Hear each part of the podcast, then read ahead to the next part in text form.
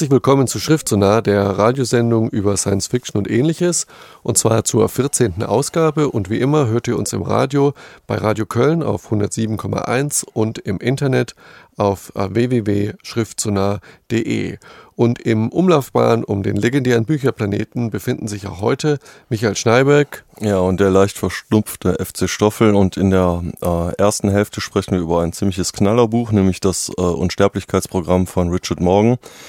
Und äh, eine Neuauflage, über die ich mich sehr freue, nämlich die Eclipse-Trilogie von John Shirley. Ja, und in der zweiten Hälfte betrachten wir einen Klassiker von einem Autor, dessen Namen jeder kennt, Stanislav Lem, Rückkehr von den Sternen. Und wir werfen einen Blick auf eine neue deutsche Anthologie ähm, mit deutschen Science-Fiction-Schriftstellern, äh, Der Atem Gottes. Viel Spaß!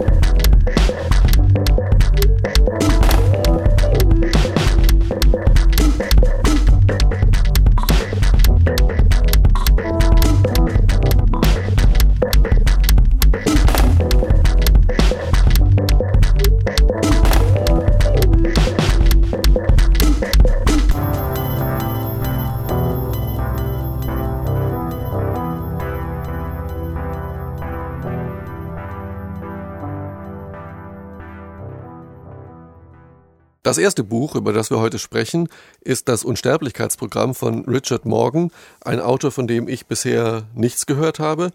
Und äh, man soll ja nicht nach dem Cover eines Buches gehen, aber wenn ich es habe hier in der Hand, wenn man so aufs Cover guckt, da sieht man so Gleiter, Hochhäuser, alles sehr technoid. Ist das so ein Hardcore-Techno-Buch? Ja, es geht, äh, man könnte sagen, es ist ein Cyberpunk-Buch. Äh, wer hätte das gedacht? Zehn Jahre, zwölf Jahre, 14 Jahre, nachdem Cyberpunk ja eigentlich tot ist. Ja. Äh, man kann sagen, ein modernes Buch. Also es geht ziemlich zur Sache. Er, er hält voll drauf da, wo andere Autoren äh, wegblenden. Äh, es ist ziemlich brutal, gibt ein paar ziemlich derbe Sexszenen, gibt Folterszenen. Ich erzähle vielleicht mal ganz kurz, worum es geht. Also die Grundidee in dem Buch ist eine recht interessante. Ich überlege die ganze Zeit, woher ich das kenne, aber ich komme nicht drauf.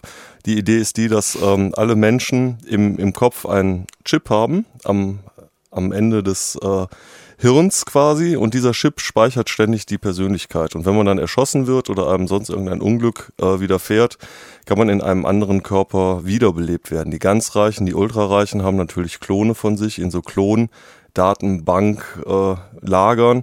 Ähm, die etwas Ärmeren müssen sich halt einen synthetischen Körper, der dann halt nicht so viel hergibt, der dann so eine Gummihaut hat, äh, wiederbeleben lassen. Das Buch ist in äh, Ich-Form geschrieben, auch habe ich auch lange nicht mehr gelesen so, das macht die ganze Sache sehr intensiv.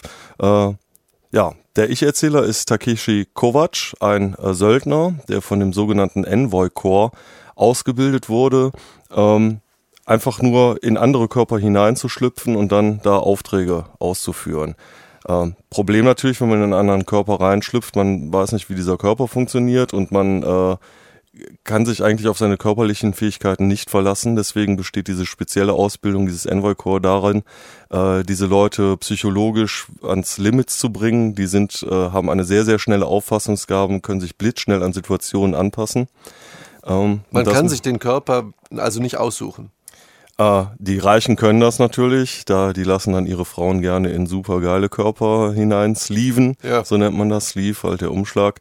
Aber äh, er kann sich den nicht aussuchen, er ist abtrünnig geworden äh, füllt hierzu Killeraufträge aus. Bei einem Auftrag äh, wird er erschossen, seine Freundin, seine heiße Geliebte auch. Und er findet sich plötzlich in einem Körper, den er überhaupt nicht kennt, wieder in einer Umgebung, die er überhaupt nicht kennt, nämlich auf der Erde. Er wird angeheuert äh, von einem ultrareichen, ururalten Mann namens Bancroft, der äh, auf der Erde eine sehr wichtige Rolle spielt. Und dieser Bancroft hat sich selber erschossen und zwar äh, in der Gestalt erschossen, dass er den wirklichen Tod gestorben ist. Er hat sich nämlich die Pistole hinten an den Nacken gesetzt und dann so abgedrückt, dass dieser Chip dabei zerstört wurde. Das heißt, die Persönlichkeit, er hatte natürlich ein Backup, äh, aber dieses Backup ist halt 24 Stunden jünger als er gewesen, so dass er nicht weiß, äh, ob er sich selber erschossen hat oder ob er vielleicht umgebracht wurde. Takeshi Kovac soll halt eben diesen Fall aufklären und er äh, gerät dann relativ schnell äh, auf der Erde in das Rotlichtmilieu, in das Gangstermilieu.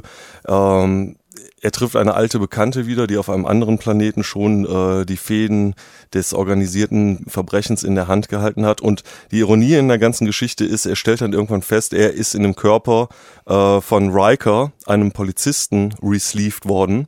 Und dieser Riker ist äh, der Geliebte der ermittelnden Kommissarin, nämlich äh, Lieutenant Ortega. Und das macht die Sache dann nochmal ein bisschen komplizierter. Äh, die beiden verlieben sich dann auch. Äh, man weiß nicht genau, Ortega verliebt die sich jetzt in die Hülle ihres, ihres Geliebten oder was ist da los.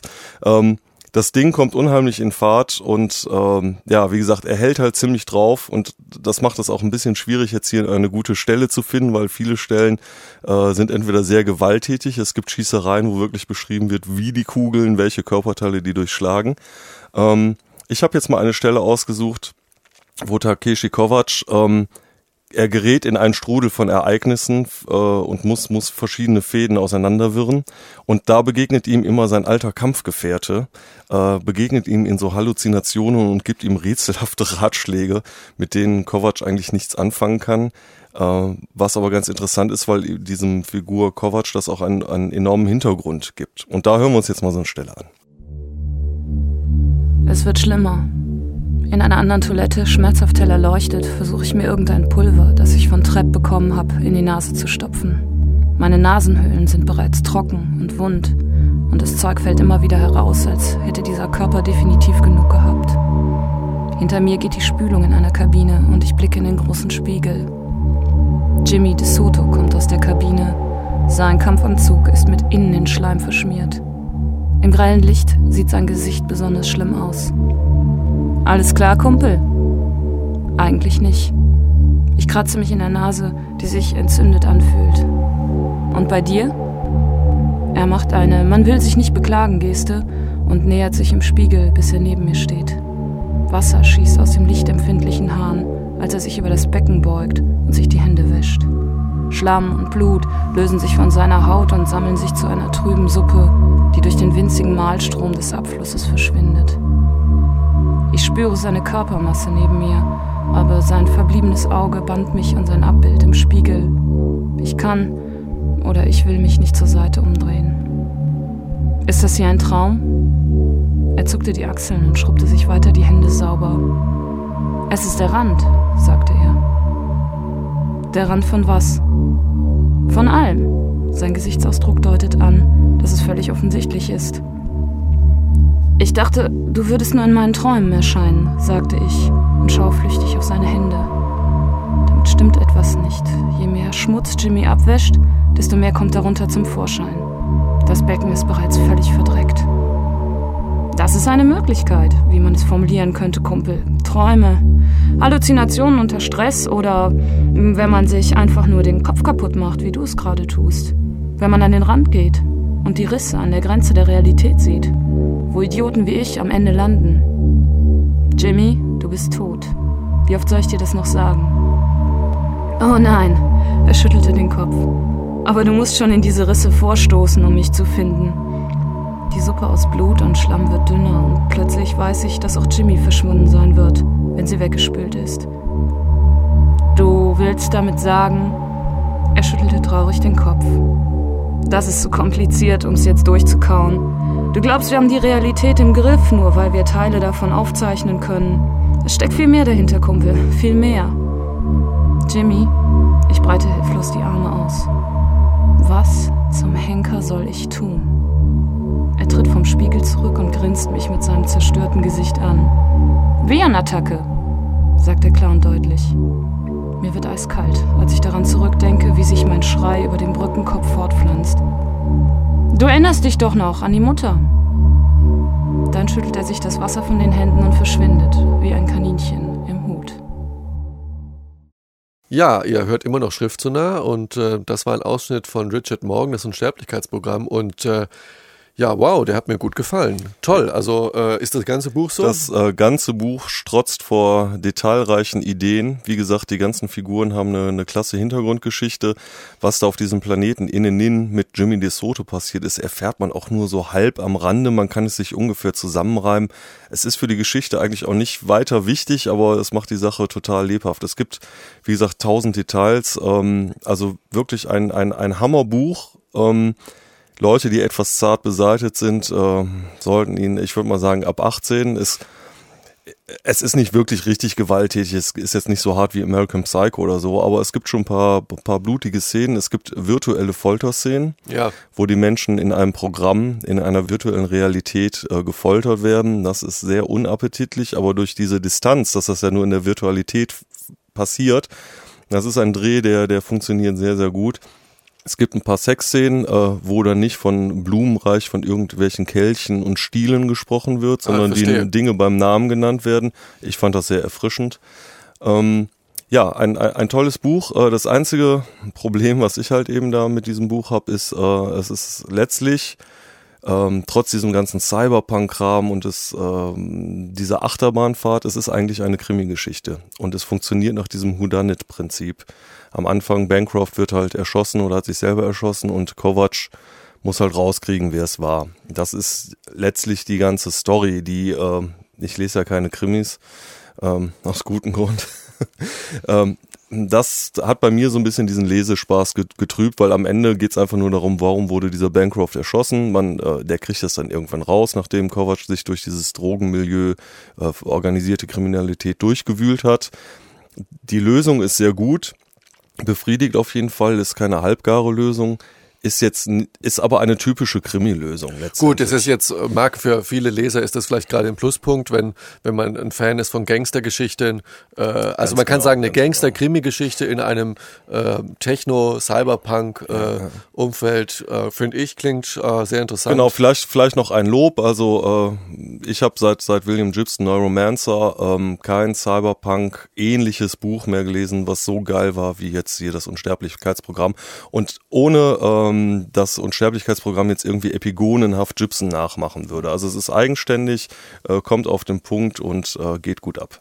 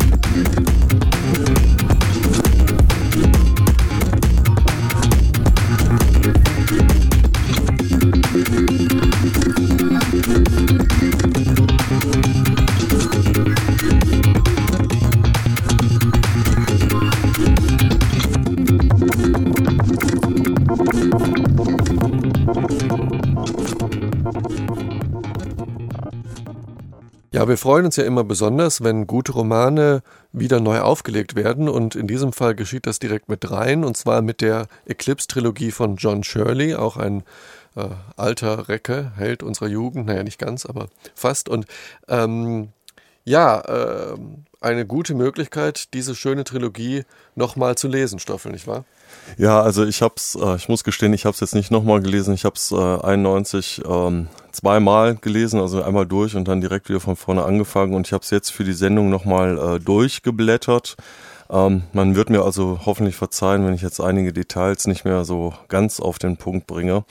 Ähm, die Grundidee von dem Buch ist eigentlich eine sehr aktuelle. Und zwar ähm, spielt es im ähm, Jahr 2022. Europa liegt am Boden. Es gab einen dritten Weltkrieg, allerdings ohne Atomwaffen.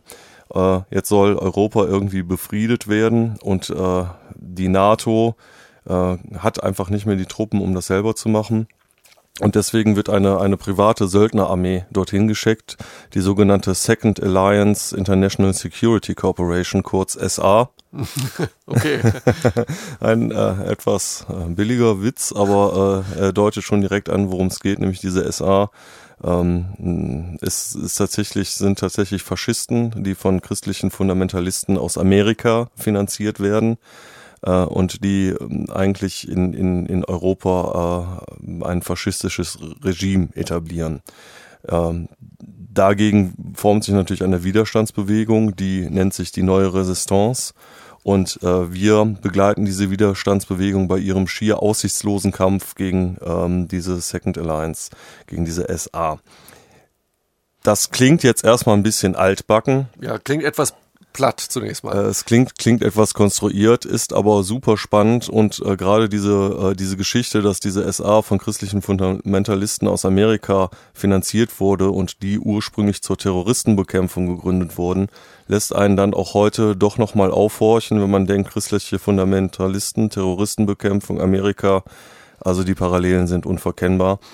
Ähm, ich würde sagen, wir, wir hören jetzt mal kurz äh, in einen Ausschnitt rein, wo äh, eine der Hauptfiguren ist äh, Rockmusiker, der allerdings äh, in der modernen Welt des Minimal Techno und der verdrahteten Musiker nicht so ganz äh, klarkommt. Äh, er war schwer drogenabhängig und er begegnet in einem Club, Club einer Frau. Das hören wir uns mal an und äh, das gibt so ein bisschen wieder, wie John Shirley schreibt. Eine Chaotikerin kam herein und er beobachtete sie und fühlte sich nicht mehr so allein. Chaotiker hatten mit echten Rockfreaks viel mehr gemein. Sie war ein Skinhead mit angemalten Schläfen und einer Tätowierung des Gitterfreundzeichens auf der rechten Schulter. Der Rock bestand aus mindestens 200 Fetzen aus synthetischem Stoff, die an ihrem Ledergürtel genäht waren. Eine Art Bastrock aus bunten Schnipseln. Bloße Brüste, die Brustwarzen von dünnen Schrauben durchbohrt. Die Minimonos sahen sie voller Abscheu an. Sie waren prüde und die Aufmerksamkeit auf die eigenen Brüste zu lenken, galt bei den MNs eindeutig als ungehörig. Das Mädchen lächelte sonnig zurück. Ihr hübsches, semitisches Gesicht war mit willkürlichen Farbstrichen bemalt. Ihr Make-up sah wie ein Gemälde auf einer sich drehenden Leinwand aus. Ihre Zähne waren abgefeilt. Rickenhab schluckte heftig, als er sie ansah. Verdammt, sie war wirklich sein Typ. Nur, dass sie einen Blue Mask Sniffer um sich hatte. Das umgekehrte Fragezeichen des Sniffers lief von seinem Haken an ihrem rechten Ohr direkt bis unter ihr rechtes Nasenloch. Ab und zu neigte sie den Kopf und zog sich ein bisschen was von dem blauen Pulver rein. Der Anblick, wie sie es nahm, rief hundert schillernde Erinnerungen wach. Ein fast unbezähmbares Verlangen, während eine leise Stimme in seinem Hinterkopf seine Aufmerksamkeit zu erregen, ihn zu warnen versuchte. Hey, denk daran, das Scheißzeug bewirkt, dass du dich umbringen willst, wenn du nichts mehr hast. Denk daran, dass es dich zu einem überheblichen, rüpelhaften Blödmann macht. Denk daran, dass es deine inneren Organe auffrisst. Eine leise Stimme, die immer leiser wurde. Das Mädchen sah ihn an. In ihren Augen blitzte eine Einladung auf. Er schwankte. Die leise Stimme wurde lauter, erklärte ihm, Rickenhab, wenn du zu ihr hingehst, wenn du mit ihr gehst, wirst du's auch wieder nehmen. Er gab sich innerlich einen schmerzhaften Ruck und wandte sich ab, stolperte durch die Flut von Musiklärm, Lichtern und monochromen Menschen zur Garderobe, zu seiner Gitarre und seinen Kopfhörern und der sicheren Welt des Schalls. Ja, so viel aus äh, Eclipse, aus dem ersten Roman der Eclipse-Trilogie von John Shirley. Ja, und äh, wir sehen, dass wir heute in der ersten Hälfte zwei Romane haben, die so ein bisschen denselben äh, Ton zu haben scheinen. So ein bisschen so die Poesie von urbanem Trash, sag ich jetzt mal. Also sehr schön. Ja gut, das liegt daran, dass äh, John Shirley 1991 natürlich als Cyberpunk das Ding war, äh, seine Sachen geschrieben hat. Ähm, das lässt sich heute aber immer noch ganz gut lesen. Und wie gesagt, äh, das, das Tolle an dem Buch, es ist ein politisches Buch. Er will was uns damit sagen und er schafft es auch, stellenweise ein bisschen platt, aber stellenweise auch sehr gut. Unter anderem eine Szene, die mir sehr lebhaft in Erinnerung ist, ähm, diese neue Resistance, die gegen dieses faschistische äh, Sicherheitssystem kämpfen, entwickeln ein Medienanalyseprogramm das dann äh, analysiert, was im, im, im Fernsehen läuft und dann in, in einer Liste diese ganzen unterschwelligen Botschaften ausspuckt, äh, diese ganzen Mechanismen, die, die, die das ähm, stumpfe Zuschauerpublikum manipulieren und das sehr schön aufschlüsselt. Und das ist heutzutage auch gerade in, mit der aktuellen Situation in Amerika und äh, wie da Wahlkämpfe über die Medien geführt werden, ähm, ein, man muss immer denken, äh, Eclipse 91 hier in Deutschland erschienen, wenn man das heute liest, denkt man sich, Mann, der hat ganz schön viel äh, vorausgesehen. Okay, wir sind jetzt noch nicht so weit, äh, wie er das in dieser Dystopie heraufbeschwört, aber ähm, was unter dem Deckmäntelchen der Terroristenbekämpfung ähm, alles so eingeführt werden kann und wohin das führen kann, zeigt dieses Buch sehr gut. Insofern ähm, Vielleicht jetzt nicht gerade der Überknaller, um es heute zu lesen, aber ein auf jeden Fall sehr wichtiges Buch. Ich habe mich gefreut, dass es nochmal äh, erschienen ist und äh, ja, eigentlich ein, ein Klassiker. Ich würde sagen, äh, also eine Bildungslücke, wenn man es nicht gelesen hat. Ja, also auch ein Lob an den äh, Argument Verlag, der sich ja mit äh, Neuauflagen schon in der Vergangenheit herausgetan hat, also mit dem richtigen Gespür. Ein wichtiges Buch äh, zur richtigen Zeit wieder aufgelegt, die drei Romane der Eclipse-Trilogie von John Shirley im Argument Verlag. Und wie immer, ähm, Bestellnummern, Verlag etc., Links, weiterführende Links zu den Autoren auf unserer Internetseite www.schriftzunah.de und gleich hören wir uns wieder in der zweiten Hälfte und dann geht es um deutsche Kurzgeschichten und Stanislav Lem.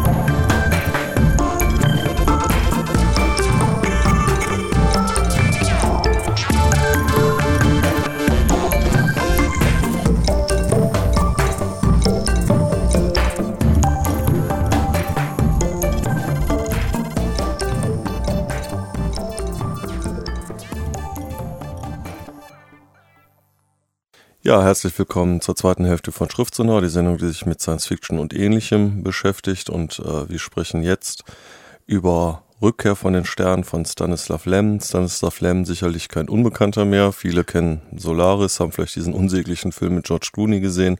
Das Buch ist aber trotzdem sehr gut, aber da sprechen wir heute nicht drüber, sondern wir sprechen jetzt über Rückkehr von den Sternen. Und Michael, du hast es gelesen.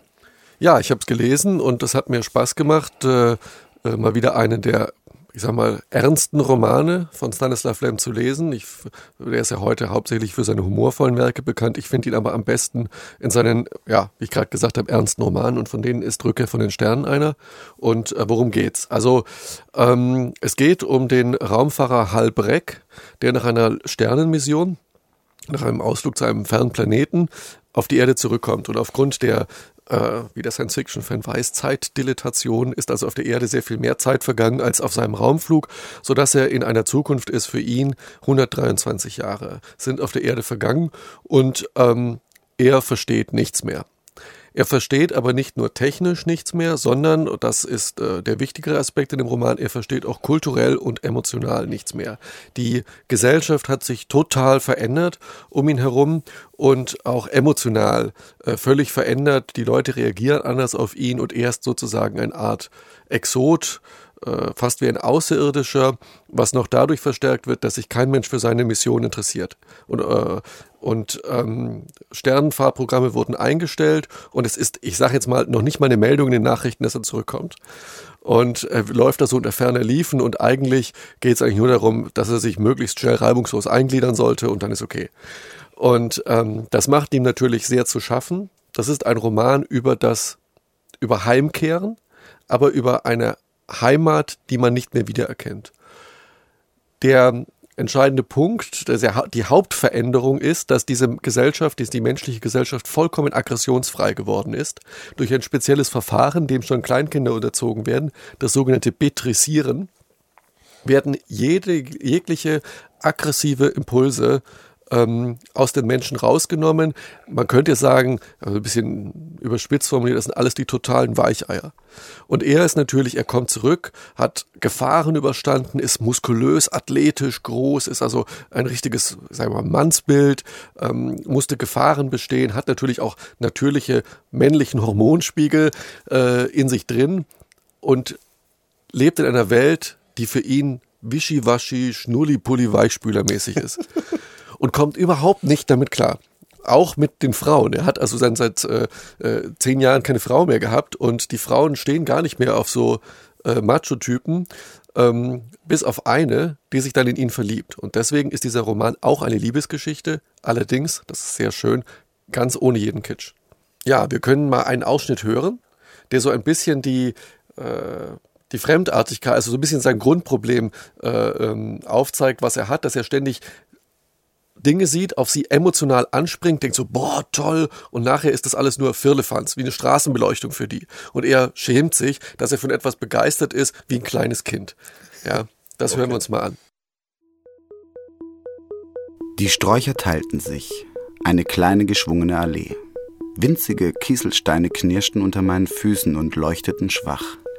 Die Dunkelheit war mir lieber. Ich ging weiter, geradeaus, dahin, wo unter einem steinernen Rundbau sich eine menschliche Silhouette abzeichnete. Ich wusste nicht, woher das Licht stammte, das sie umgab. Leer war es dort, rund um Bänke, kleine Sessel, ein umgekipptes Tischchen, tiefer und schütterer Sand. Ich fühlte meine Beine darin versinken. Wie warm er trotz der nächtlichen Kühle war. Unter dem Gewölbe, das auf zersprungenen, bröckeligen Säulen ruhte, stand eine Frau, als hätte sie auf mich gewartet.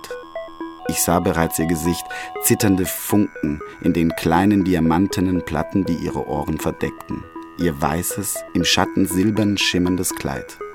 Es war nicht möglich. Ein Traum? Ich befand mich kaum ein paar Schritte von ihr entfernt, als sie zu singen anfing.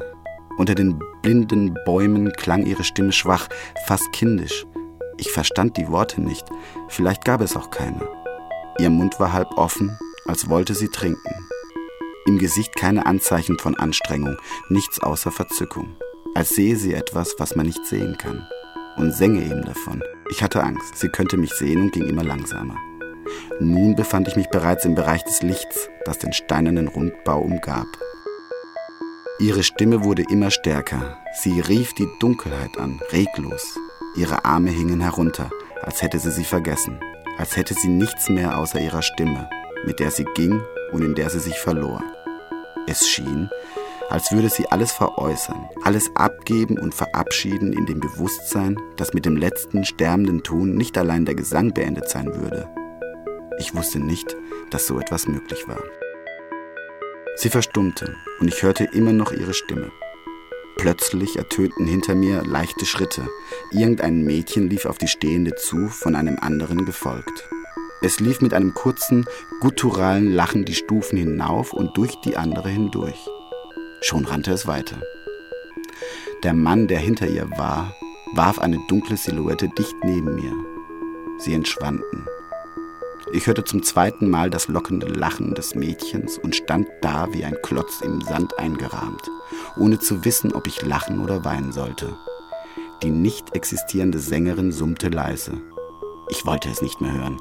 Ich ging zurück in die Dunkelheit mit versteinertem Gesicht, wie ein Kind, dem die Lüge eines Märchens bewiesen worden war. Ich ging und ihre Stimme verfolgte mich. Soweit der Ausschnitt aus Rückkehr von den Sternen von Stanislav Lem und äh, ja, man, ich hatte ein bisschen Problem, mir das zusammenzureimen. Wahrscheinlich hatte der ja eine Holographie gesehen, nehme ich jetzt mal an. Ist das in dem ganzen Buch so, dass man äh, ähnlich unverständlich äh, auf, auf das, was der da erlebt, reagiert? Also man ist völlig mit dem Protagonisten auf einer Höhe und versteht einfach nicht die Welt, in der er sich befindet, oder?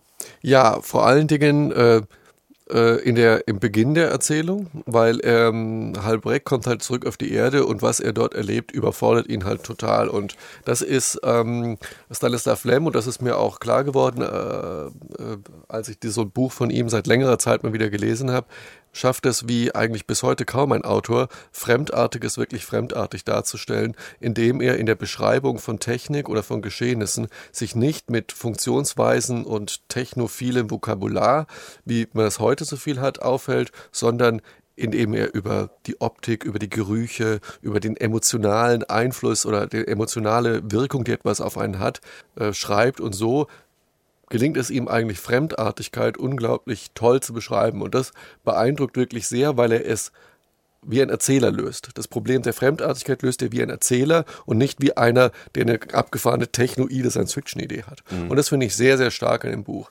Je weiter die Geschichte geht, desto mehr versteht er von der Gesellschaft, desto mehr lehnt er von der Gesellschaft ab und desto stärker wird seine Sehnsucht, aber dennoch irgendwie eine Heimat zu finden. Und das Buch endet so ein bisschen offen endet so ein bisschen, es läuft so ein bisschen aus im positiven Sinne.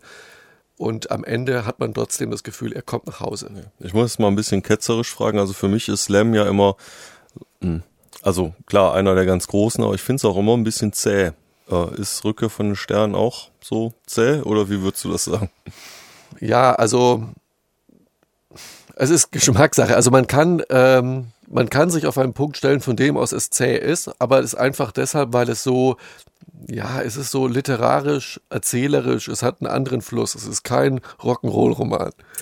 Ja, und ähm, aber das ist auch nicht schlecht. Also es ist auch so, dass irgendwie Strugatsky, äh, über der wir hatten das Experiment, ist auch kein Rock'n'Roll-Roman, ähm, es geht so ein bisschen die ähnliche Tradition. Während aber die Strugatsky-Brüder eher so ins satirische, politische gehen, hat Lem sowas erzählerisch, poetisches, in den neuen Werken auch viel philosophisch, philosophische Gedanken über Aggressivität und über das, wie wichtig das Aggressionspotenzial eines Volkes auch für Motivation ähm, und äh, Innovation ist. Solche philosophischen Gedanken hat er auch drin, aber es ist eher eine ruhige Erzählung. Es ist ein sehr, ja, literarisch im positiven Sinne. Ja, so gesehen vielleicht das ideale Buch jetzt für die Weihnachtszeit und die langen Winter. Winterabende. Ja, unbedingt.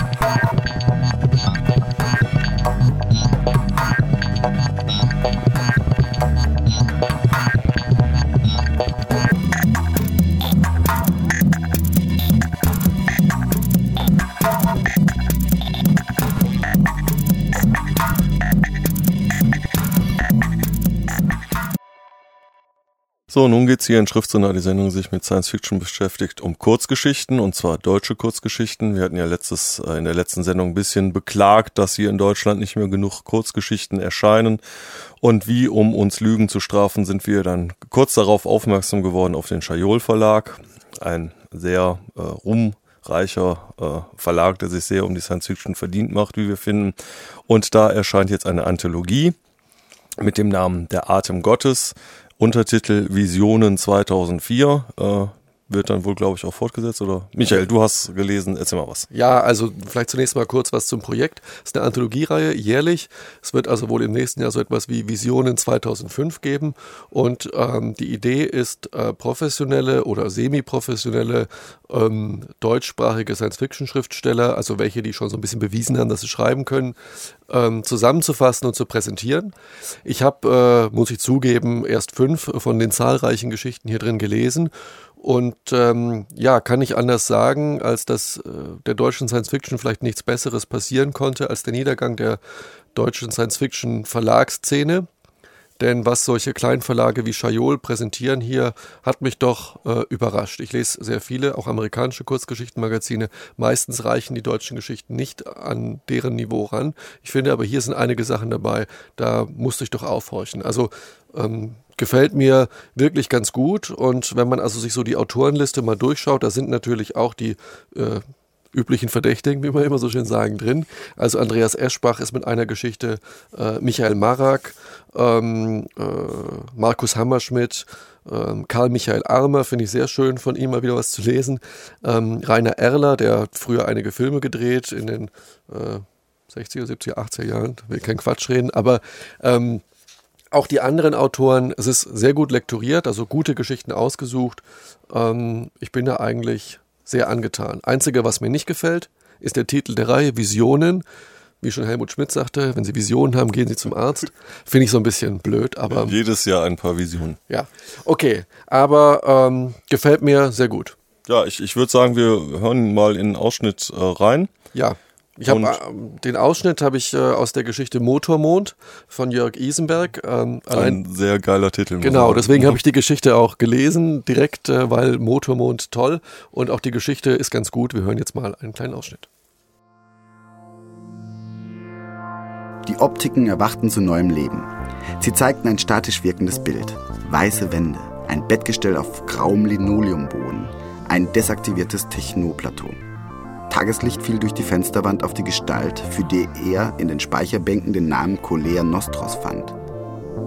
Eine Colea 2 hatte nie existiert, aber das war bei den Jahrgängen des 21. Jahrhunderts nicht ungewöhnlich. Im Zimmer herrschte eine Stille, die sich dem Betrachter erst nach einer Eingewöhnungszeit erschloss. Colea fixierte den grauen Himmel. Ihr Gesicht, von tiefen Falten durchzogen, wirkte wie farbloses Leder. Sie atmete stockend, den Mund leicht geöffnet. Ihre Hände, sehnig, von Altersflecken übersät, tasteten unentwegt über die Bettdecke, unter der sich ein zerbrechlicher Körper abzeichnete. Vor dem Fenster breitete sich das Panorama der Stadt aus. Wuchtige, weit auseinanderstehende Wohntürme, dahinter ein eisgrauer, verwaschener Horizont. Beugte man sich vor, konnte man in den Straßenschluchten den spärlichen Strom von Fahrzeugen beobachten, die auf den mehrspurigen Fahrbahnen verloren wirkten. Auch erzeugte das Lichtermeer der Skyline nur die Illusion einer vor Vitalität strotzenden Metropole. Die Überlebenden des katastrophalen Kometeneinschlags, der vor 60 Jahren den indischen Subkontinent ausgelöscht hatte, beanspruchten für die Aufrechterhaltung der Biosphären viel Raum und noch mehr Energie. Siedlungsraum, der früher für 1000 Personen ausgereicht hätte, hielt jetzt nur noch fünf Menschen am Leben. Joey 2 aktivierte das Sprachmodul. Colea Nostros, sagte er. Ihre Augen wurden schmal. Sie seufzte. Wer immer du auch bist, sagte sie, ohne den Kopf zu drehen. Komm näher heran. Ich habe Durst. Hilf mir bitte. Joey 2 aktivierte den Bewegungsapparat. Mit samtenen Schritten glitt der Roboter auf das Bett zu. Ich weiß nicht, wen du erwartet hast, Colea. Ich bin nicht Rosanna. Ich heiße Joey 2. Die alte Frau wandte sich ihm zu. Joey 2 assoziierte. Das kostete ihn weitere Prozente der CPU. Die menschliche Aura war ein komplexes, metaphysiologisches Problem, mit seinen Sinnen nicht zu erfassen. Ebenso wenig die Emotionen, unter deren Verzahnung mit biologisch-motorischen Instinkten, die sich in unkalkulierbaren Handlungen ausdrückten. Letztere waren kaum zu berechnen. Colère hatte keine Angst. Sie wirkte nicht überrascht. Sie machte es einem Avatar sogar einfach, nicht laut ausgesprochene Worte in ihrem Gesicht lesen zu können. Joey 2 assoziierte Faszination, wenn er die Muskelbewegungen ihrer Mimik nach biometrischen Parametern entschlüsselte. Bist du in der Lage, meine Notsituation zu erkennen? Du bist doch ein Avatar, oder? Ja, Colea. Rosannas Software steht mir zur Verfügung. Die Frau schwieg und sah wieder aus dem Fenster. Der Roboter arbeitete schweigend, wechselte Bettwäsche, Windeln, flößte ihr aus der Schnabeltasse Tee ein, stellte sich wieder in den Hintergrund und wartete. Soweit der Ausschnitt aus Motormond von Jörg Isenberg, eine Kurzgeschichte, die in der Anthologie Der Atem Gottes erschienen ist. Und äh, ja, wo, worum geht's da? Die alte Frau liegt im Sterben und der Roboter Betreut sie dabei? Nee. Ja, also die alte Frau ähm, äh, ist einer der Menschen, die den künstlichen Satelliten Motormond programmiert hat, also ein, Server, der um die Erde kreist und eigentlich alles dort am Laufen hält. Und diese Frau bereitet im Prinzip, vereinfacht ausgedrückt, ihren Selbstmord vor. Und gleichzeitig mit ihrem Selbstmord wird Motormond eigentlich die Aufrechterhaltung dieses unnützen Narrentheaters, was auf der Erde noch abläuft, unterbinden und äh, einen Großteil der Restmenschheit sterben lassen, um praktisch für sich die Möglichkeit zu haben, Tabula rasa zu machen und alles neu aufzubauen, durchaus im, in einem dystopischen Sinne, aber auch in einem ja, positiven Sinne. Und äh, mir hat die Geschichte sehr gut gefallen. Wie gesagt, der Titel ist klasse, Motormond ist ein tolles Wort. Und ähm, ja, also sind einige Geschichten darunter. Wie gesagt, ich habe nicht alle gelesen, die also, die mir wirklich toll gefallen. Wenn man noch welche hervorheben sollte, der Atem Gottes, die Titelgeschichte von Thorsten Küper, gefällt mir auch sehr gut. Ähm, Michael Marak, Religion, ist schön, wirkt da ein bisschen wie eine Auftragsarbeit. ähm, aber ja, also der Atem Gottes finde ich also auch eine, eine ganz tolle Geschichte. Und es sind sicher noch andere tolle Geschichten drin. Ich habe noch nicht alle gelesen. Genau. Bei diesem äh, fällt mir auch gerade ein, weil wir auch heute über John Shirley gesprochen haben. Äh, das hatte ich eben ver vergessen zu erwähnen. Äh, wer von ihm Kurzgeschichten in die Hand kriegt, die sind auch wirklich äh, sehr, sehr abgefahren. Also Hitzefühler findet man hin und wieder noch. Lohnt sich also. Ja, Kurzgeschichten, toll. Der Schajol Verlag nimmt sich äh, dieser äh, Klasseform, also Science Fiction und Kurzgeschichten, das gehört ja zusammen wie sonst irgendwas, ähm, an. Ich bin etwas verschnupft, kann nicht mehr so klar denken. Äh, ja, das macht nichts. Wir haben eigentlich alles gesagt. So. Wir haben eigentlich alles gesagt und äh, ja, auch wie gesagt, auch äh, das Buch Der Atem Gottes, wie man das bekommen kann. Es liegt nämlich vielleicht, sage ich es mal so, nicht in jedem Buchladen rum. Äh, auf unserer Internetseite sind weiterführende Links ähm, und äh, www.schriftsonar.de.